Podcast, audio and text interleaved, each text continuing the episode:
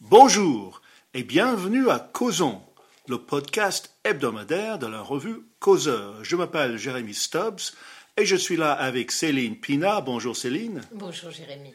Et avec Martin Pimentel. Bonjour Jérémy. Eh bien, je crois que Céline a une histoire à nous raconter, n'est-ce pas Martin? Oui Céline, alors tu es tombée sur une tribune sur le blog de Mediapart que tu as trouvée honteuse et choquante. Ce texte récupère le combat des femmes iraniennes pour le dépouiller de son sens et le remplacer par un salmigondi indigeste en novlangue militante progressiste. Raconte-nous. Et oui, pendant qu'en Iran les femmes se font violenter, violer et tuer par la théocratie iranienne, car elles rejettent violemment le voile, cet outil sexiste qui symbolise leur condition d'inférieure et l'impureté de leur corps eh bien, en France, quelques petites bourgeoises ultra privilégiées froncent le nez. Ces femmes iraniennes, qui affirment que la liberté et les droits des femmes sont incompatibles avec le port du voile, ridiculisent une gauche néo-féministe qui fait de l'islam son nouvel horizon et des musulmans ses nouveaux opprimés, et où du coup la liberté de porter le voile devient un combat pour l'émancipation.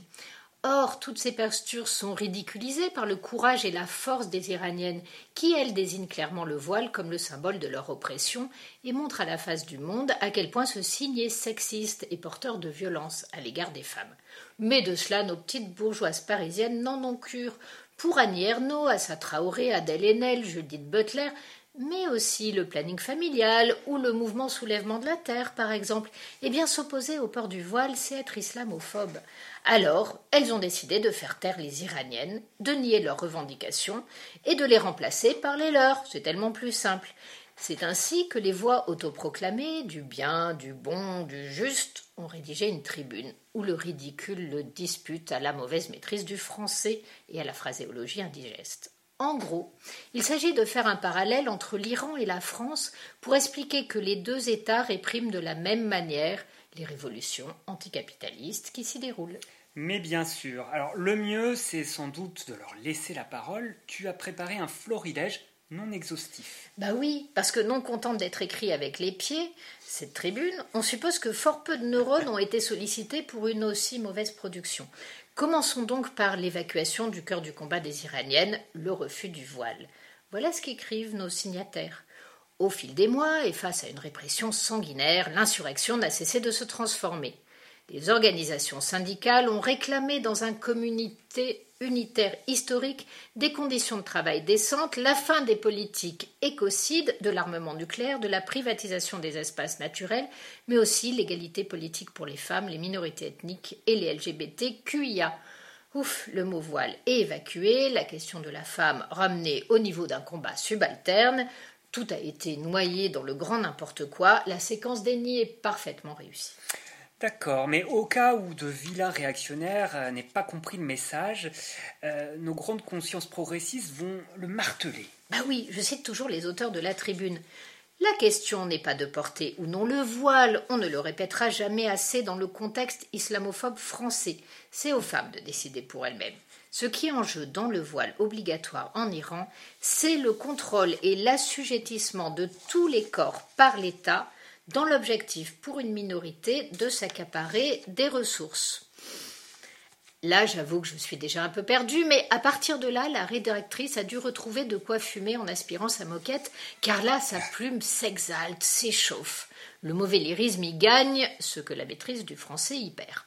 Il est d'ailleurs désolant qu'une écrivaine à qui a été donné le prix euh, euh, mince, Nobel. Le prix Nobel de littérature. Signe de si mauvais textes, mais écoutez donc plutôt.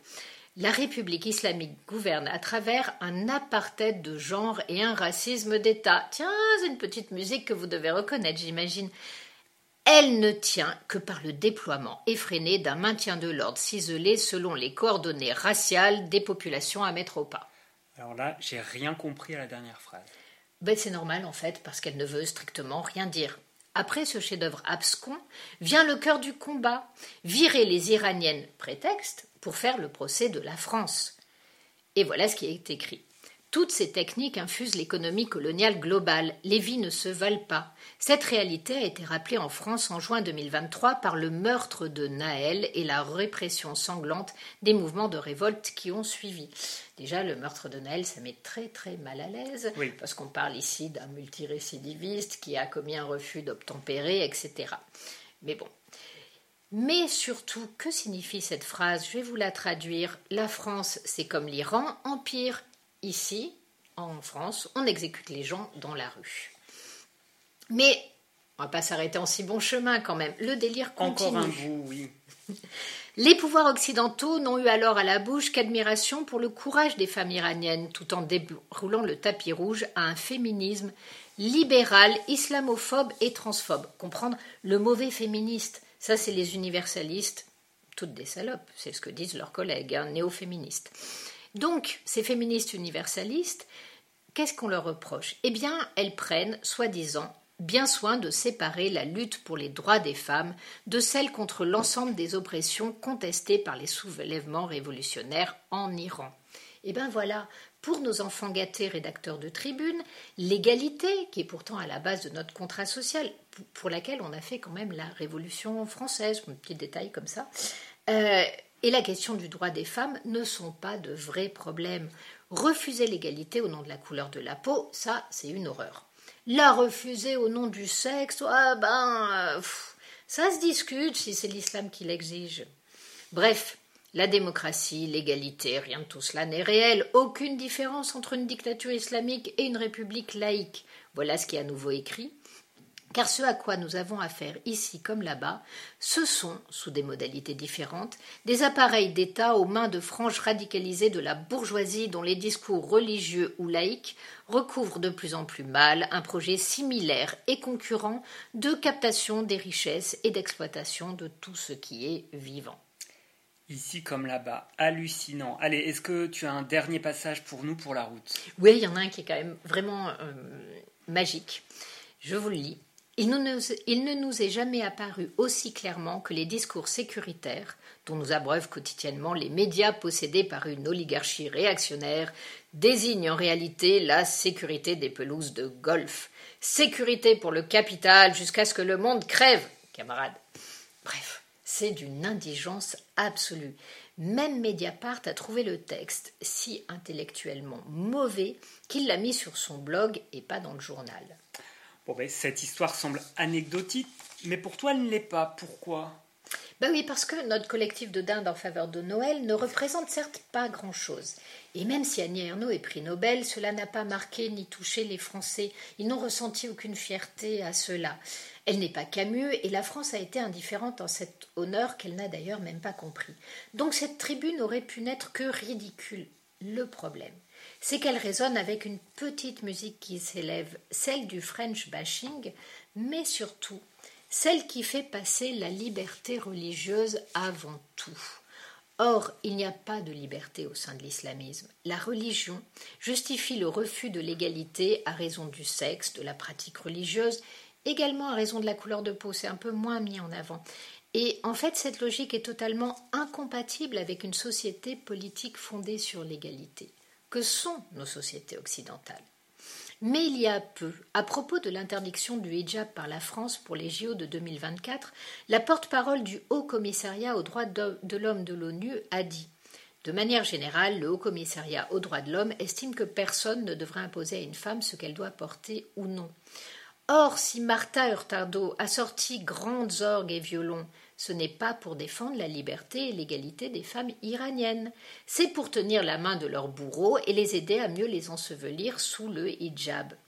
En effet, si l'ONU se laisse pousser le courage, ce n'est pas pour s'en prendre aux mollahs, mais pour attaquer la France. Notre crime, avoir interdit aux athlètes françaises de porter le voile islamique aux Jeux olympiques dans notre pays. Pour cela, la porte-parole du Haut Commissariat reprend les éléments de langage des islamistes Canal Frères musulmans ou des auteurs de la tribune de Mediapart d'ailleurs, et présente donc un asservissement réel comme une liberté, celle de s'habiller comme on veut. Sauf qu'un uniforme, symbole comme le voile, n'est pas un vêtement, c'est une marque d'appartenance et un message univoque adressé à l'extérieur. Avec le voile, il n'est pas question du choix vestimentaire des femmes, mais bel et bien de mise en avant du refus de l'égalité à raison du sexe. Mais bon, Pouvait-on attendre autre chose de l'ONU, dont, rappelons-le, euh, l'Arabie saoudite a été euh, mis à la tête du comité qui choisit les experts qui interviennent d'ailleurs au sein du Haut Commissariat euh, lié aux droits de l'homme, et qui en plus a mis à la condition des femmes un représentant iranien. Quand on a une institution qui se livre à ce genre de pantalonnade, on peut dire que ces remarques, eh bien, on peut les mettre dans un endroit où le soleil ne brille jamais, mais surtout qu'on devrait franchement se libérer euh, finalement de notre côté bon élève et assumer totalement le fait d'être aujourd'hui au sein du monde occidental les seuls qui défendent encore la liberté de conscience contre la liberté religieuse. Merci Céline, et, et on reparlera de l'ONU tout à l'heure. Mais d'abord, Martin. Mon cher Martin, ces dernières semaines, tu nous as parlé des hordes de délinquants dans nos rues à la suite de la mort de Naël, de l'ensauvagement de la société ou du wokisme à l'éducation nationale. Et maintenant, tu es incorrigible, voilà que tu vas verser dans le climato-scepticisme. Pourquoi? Alors non, il ne s'agit pas tout à fait de contester ici euh, le changement climatique. En fait, ce n'est pas le sujet. Enfin, ce n'est pas ce qui m'intéresse cette semaine ce qui m'intéresse, c'est de se demander, comme l'a écrit l'excellente Judith Weintraub dans le Figaro magazine, si demain la liberté de la presse va s'arrêter là où commence la lutte contre le, le dérèglement climatique.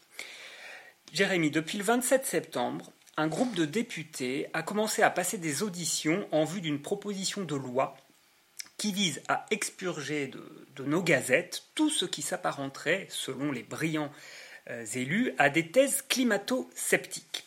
Alors, il s'agit d'un groupe euh, transpartisan qui va de la gauche à la droite, avec à sa tête euh, le socialiste de la Haute-Vienne Stéphane Delautrette. Bon, le RN a bien sûr été exclu. Notre pratique, c'est de ne pas travailler avec le RN, assume crânement. Monsieur Delautrette. On voit qu'à l'Assemblée nationale, tout le monde peut verser de chaudes larmes sur nos enfants victimes du harcèlement à l'école. Ça va d'ailleurs faire l'objet d'un éditorial brillant euh, d'Elisabeth Lévy dans le numéro de Causeur euh, à paraître euh, mercredi prochain. Mais on n'hésite pas à continuer d'ostraciser, de persécuter les élus de la droite nationale. Bon, passons. Mais dans le détail, que sait-on de la loi en préparation? Alors, pour l'instant, comme je l'ai dit, on n'en est qu'aux consultations. Il s'agirait de confier à l'ARCOM le soin de s'assurer que les médias audiovisuels traitent des enjeux écologiques pendant 20% du temps d'antenne. Jérémy, l'ARCOM, euh, c'est l'organisme de régulation des médias qu'on appelait il y a encore peu de temps le CSA. Pire, euh, l'ARCOM se verrait confier la tâche de vérifier que les enjeux climatiques sont couverts conformément à un soi-disant consensus scientifique. Alors cette idée euh, lumineuse de tous ces députés qui se piquent de nous aider à sauver la planète, euh, c'est une idée qui a en fait été reprise à une association militante Cota Climat. En tout cas, si de ces consultations découle bien par la suite une loi votée par l'hémicycle, nul doute que cela fera couler beaucoup d'encre et que cela soulèvera un tollé dans les médias. Le député de Lautrette affirme il y a un dérèglement climatique et il est d'origine anthropique, c'est-à-dire lié aux activités humaines. Ces deux postulats doivent bien sûr échapper au débat contradictoire. Alors que le Figaro magazine rappelait à ce député euh, ses propos assez inquiétants euh, quant à la liberté de la presse, ou plus simplement la liberté d'expression, le député a bien sûr protesté. Bien évidemment, il assure qu'il est très attaché au respect de la liberté de la presse. On peut en effet souvent lire ça et là que les médias n'alertent pas assez sur le danger de l'urgence climatique et qu'il y aurait un déni de réalité qui est entretenu par les journalistes. Cela a d'ailleurs fait l'objet d'un film réussi sur Netflix avec Leonardo DiCaprio et Meryl Streep, Don't Look Up. Martin, tes députés veulent faire œuvre utile quand même. Oui, alors les médias progressistes, ils n'ont pas besoin d'être encouragés. Ils relaient déjà à longueur d'antenne cette propagande du moment. L'année dernière, Radio France a par exemple adopté une charte appelée le tournant. C'est assez orwellien et effrayant. La première clause stipule, je cite, Nous nous tenons résolument du côté de la science, en sortant du champ du débat de la crise climatique, son existence comme son origine humaine. Elle est un fait scientifique établi, pas une opinion parmi d'autres. Et en effet, Jérémy, si vous vous branchez par exemple sur France Inter, quelle que soit l'heure de la journée, c'est premièrement un sujet sur les violences policières ou les violences sexuelles systémiques, deuxièmement un sujet sur la théorie du genre ou les transgenres, et troisièmement un sujet sur l'écologie. Et puis on redémarre, on recommence. C'est sans fin. Le changement climatique occupe aussi des pages entières de nos journaux, c'est très bien. Le Monde a ainsi une rubrique planète dans son cahier principal depuis des années. Que demander de plus aux journalistes? Cette semaine, autre exemple, dans l'émission Quotidien, ils avaient carrément euh, acheté des billets de train pour qu'une de leurs équipes aille harceler les exposants euh, d'un salon, le Monaco Yacht Show. C'était, tu t'en doutes, du grand journalisme d'investigation, évidemment. Non, vraiment, les journalistes, une profession qui penche naturellement et intrinsèquement sur la gauche, ils n'ont pas besoin d'être fliqués pour s'assurer qu'ils vont bien nous parler du climat les bulletins de prévision météo ont été renommés Journal Météo Climat cette année. Vous voyez, tout le monde s'y est déjà mis. Alors, est-ce qu'il faut vraiment comptabiliser le temps d'antenne sur ce sujet qui est effectivement inquiétant? De la même façon qu'on le fait pour les partis politiques lors des campagnes électorales. Est-ce qu'il faut vraiment obliger CNews, par exemple, à recevoir des militants euh, un petit peu énervés ou hystériques, comme Émeric Caron, Claire Nouvian ou Sandrine Rousseau? De toute façon, ils préfèrent ne pas adresser la parole aux médias trop conservateurs pour eux. Donc Jérémy, moi, ce projet, ça me semble être une nouvelle usine à gaz, tout juste bonne à occuper quelques ronds de cuir dans la tour des bureaux de l'ARCOM. Et ensuite, enfin, non, concernant l'origine anthropique, il n'y a pas un consensus scientifique absolument total. Par exemple, on peut lire le bouquin de Stephen euh, Conine, climat la part d'incertitude, et c'est quand même un ancien conseiller de Barack Obama. Si pour ma part je ne vais pas remettre en cause le changement climatique, je ne veux pas qu'on interdise à des journalistes ou à des essayistes de discuter de ces sujets. Par exemple, il y a aujourd'hui des voix qui estiment que le GIEC est, politisé ou trop alarmiste. Soyons rassurés, le président de l'ONU parle déjà la même langue que Sandrine Rousseau. C'est ce qu'a analysé sur le site cette semaine Didier Dérimé, donc euh, dans les colonnes de Causeur. Mais peut-être que bientôt, je n'aurai plus le droit de publier ce type de tribune. Donc Martin, tu penses que nous devons en fait nous inquiéter pour la liberté d'expression? Suis pas si inquiet, mais évidemment, euh, il faut euh, être attentif, car on le sait, l'enfer est pavé de bonnes intentions.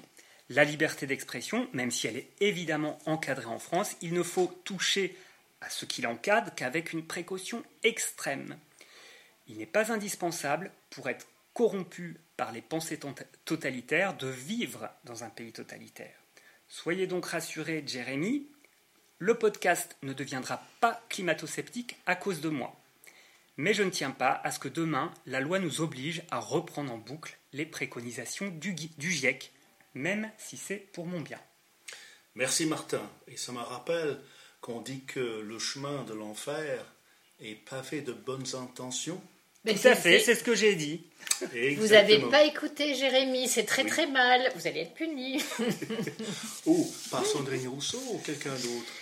Avant ça, Jérémy, tu vas nous parler de ton sujet. Euh, cette semaine, euh, le ministre de l'Intérieur britannique, euh, Madame Braverman, a prononcé un speech à Washington qui fait beaucoup de bruit. Alors, de quoi s'agit-il et quels sont les arguments de la ministre? Eh bien, d'abord, Quelques échantillons. La migration illégale et incontrôlée constitue un défi existentiel pour les institutions politiques et culturelles de l'Occident. Cette vérité archi simple que la plupart de nos politiques ne veulent pas reconnaître et qu'ils ont même peur d'évoquer est sortie justement de la bouche de la ministre de l'Intérieur britannique. Suella Braverman faisait un discours mardi 26 septembre au think tank conservateur The American Enterprise Institute à Washington. Elle enchaînait en exprimant une autre vérité qui devrait aller de soi. Le dogme du multiculturalisme est un échec car il n'oblige nullement les nouveaux arrivants à s'intégrer et il permet à des gens de venir s'installer dans notre société et d'y vivre une vie parallèle.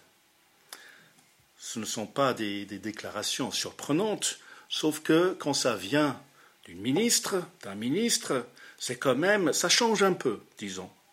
La conclusion qu'elle en a tirée est que les démocraties occidentales devraient remettre en cause et réviser les traités internationaux qui empêchent les nations de maîtriser leurs frontières. Et je cite Les politiques et les leaders d'opinion sont dans l'obligation de demander si la Convention relative au statut des réfugiés on dit parfois statut de euh, Convention de Genève, mais ça c'est le titre officiel, et la façon dont elle a été interprétée au fil du temps par les tribunaux est adaptée à notre époque moderne, ou si elle a besoin d'être réformée. Que du bon sens, on dirait. Mais avec une prévisibilité, une prévisibilité totale, le Haut Commissariat des Nations Unies pour les réfugiés, le HCR, des ONG diverses et variées, et même le chanteur Sir Elton John, se sont immédiatement jetés sur les propos de la ministre pour les condamner. Le HCR a nié que la Convention ait le moindre besoin d'être réformée ou même modifiée, tout en soulignant, je cite, le principe de partage des responsabilités. Autrement dit, le principe selon lequel chaque pays est obligé de traiter comme un réfugié toute personne sur son sol se prétendant persécutée dans son propre pays. La Convention relative au statut des réfugiés, encore une fois le titre officiel, signée en 1951 et entrée en vigueur en 1954, avait pour objectif de résoudre les grandes difficultés qui ont suivi la fin de la Seconde Guerre mondiale en 1945, fin qui a vu de, nombreuses personnes déjà déplacées ou désormais obligés de se mettre sur les routes. En 1967, le protocole, le protocole relatif au statut des réfugiés, encore un titre officiel, adopté par la majorité des signataires de la Convention, a mis fin à toute restriction géographique et temporelle en généralisant, en généralisant le système et les obligations qu'il imposait aux nations. L'obligation centrale permet à une personne se trouvant dans un pays étranger de faire valoir son droit d'asile si elle craint d'être, je cite, persécutée en retournant dans son pays d'origine. Eh bien, l'argument de Madame Bravement est le suivant. La jurisprudence des tribunaux a introduit petit à petit une dérive dans l'interprétation de cette obligation. Le critère fondamental pour prétendre au statut de réfugié est devenu moins la persécution que le fait d'être l'objet d'une forme de discrimination. Selon la ministre, être homosexuel ou une femme dans certains pays entraîne une discrimination, mais ne suffit pas pour définir le statut de réfugié. Certes, le choix de ces exemples était peut-être imprudent, et Madame Braverman a été condamnée par les défenseurs des droits des gays et des lesbiennes. Elle a tenté ensuite de se défendre en affirmant qu'elle parlait de migrants qui se prétendaient homosexuels uniquement pour avoir le statut de réfugié. Mais le principe, son principe, n'est pas faux. Selon la nouvelle interprétation de la Convention, on pourrait transférer en Europe ou en Amérique du Nord une grande partie de la population de nombreux pays du monde. Où est-ce qu'on met les limites? Et, selon une objection justifiée qui est fréquemment soulevée, comment distinguer entre ceux qui fuient la persécution et ceux qui cherchent tout simplement une vie meilleure sur le plan économique? Surtout, la ministre a tout à fait raison de nous rappeler que tout pays voulant maîtriser ses propres frontières doit maîtriser les instances internationales qui, par un tropisme congénitales en quelque sorte, se considèrent comme les ennemis des frontières. Pour dompter ces institutions, il faut que les nations s'unissent, c'est un peu ironique, pour identifier l'obstacle et le surmonter. Il faut donc que les nations s'unissent contre les Nations Unies. On, termine sur un paradoxe. C'est intéressant. Et Jérémy, toi qui suis de très près, bien sûr, l'actualité politique britannique, est-ce que ce discours euh, ça se place dans un agenda politique particulier Est-ce que le Royaume-Uni entend réécrire ou euh, amender, changer ou sortir de cette convention relative au statut des réfugiés? Eh bien, comme chacun doit le savoir, il y aura des élections générales en 2024. Et le Parti conservateur, actuellement au pouvoir, risque de perdre ces élections. Euh, si cela arrive, évidemment, le leader, Rishi Sunak, sera mis en cause et peut-être que quelqu'un d'autre prendra sa place.